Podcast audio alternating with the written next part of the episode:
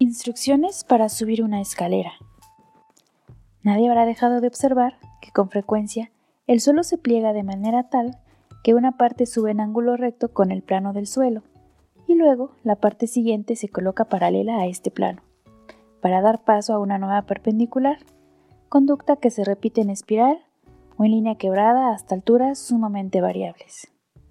Agachándose y poniendo la mano izquierda en una de las partes verticales y la derecha en la horizontal correspondiente, se está en posesión momentánea de un peldaño o escalón.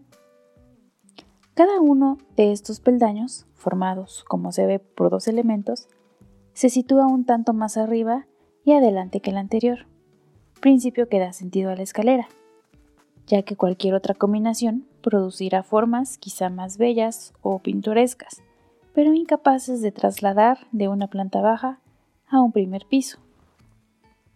Las escaleras se suben de frente, pues hacia atrás o de costado resultan particularmente incómodas.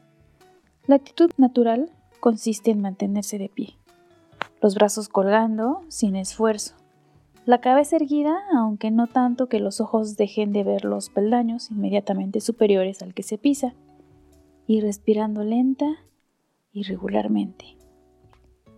Para subir una escalera se comienza por levantar esa parte del cuerpo situada a la derecha abajo, envuelta casi siempre en cuero o gamuza, y que salvo excepciones cabe exactamente en el escalón.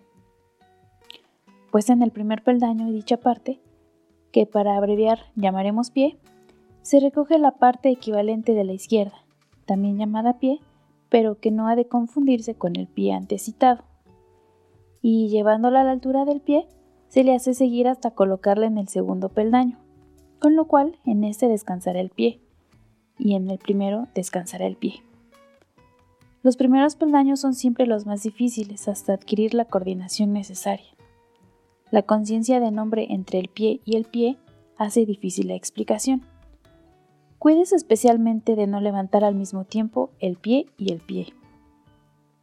Llegado en esta forma el segundo peldaño, Basta repetir alternadamente los movimientos hasta encontrarse con el final de la escalera. Se sale de ella fácilmente con un ligero golpe de talón que la fija en su sitio, del que no se moverá hasta el momento del descenso.